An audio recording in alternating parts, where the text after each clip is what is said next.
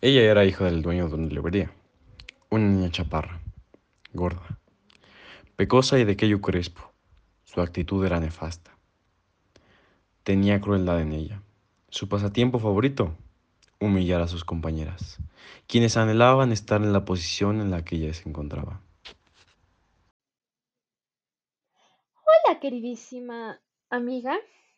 Fíjate que hace unos días le llegó a mi papi un libro de esos gordos y largos que te gustan. No me interesa.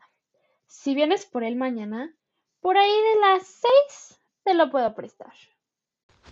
Bastante ilusa Patricia se fue contenta y fascinada, puesto que este tipo de libros salían de su presupuesto. Por lo que, al día siguiente, ella puntual llamó a la puerta esperando el dichoso libro.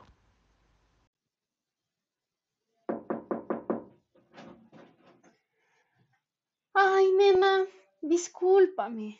La niña a la que se lo presté primero aún no me lo devuelve. Pero vuelve mañana, a esta misma hora, seguro que te lo tengo. Sin saber cómo reaccionar, la compañera se regresó a casa, estupefacta de la respuesta. Sin embargo, ese sentimiento le duró poco. Al día siguiente, cinco minutos antes de que fueran las seis, estaba ahí. Tocó la puerta de nuevo. Su corazón palpitaba a mil por hora y se le notaba la ilusión en la cara.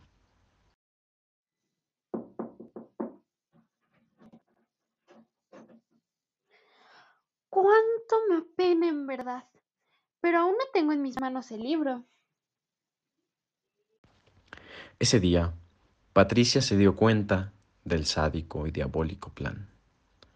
Aquel drama duró más y más días, siempre con la misma respuesta. Vinieron hace ratito por él, perdóname. Aún vuelven. Puedes pasar mañana, igual como a las seis más o menos. Los días continuaron así, hasta que una tranquila tarde, serena, Patricia fue atendida por la madre, quien se encontraba extrañada de ver tocar la puerta todas las tardes a Patricia, por lo que lo hizo pasar a su casa. ¿Me pueden explicar en este momento qué es lo que está pasando aquí?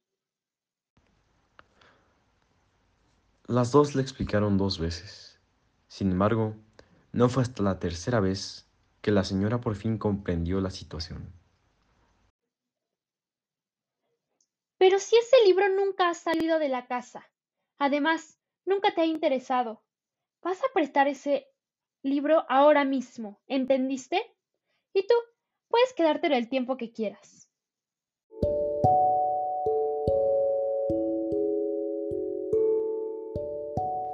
Fueron esas palabras las más valiosas, más que el mismo oro, la victoria definitiva, el sentimiento que toda persona grande o pequeña le gustaría sentir, ese poder. Patricia llegó a casa y no leyó el libro. Simulaba que no lo tenía únicamente para sentir el sobresalto de tenerlo. Horas más tarde lo leyó y lo volvió a cerrar. Se fue a pasear por la casa y postergaba cada vez aún más la lectura. Creaba obstáculos únicamente para provocarse felicidad a ella misma. Ella se sentía toda una reina delicada.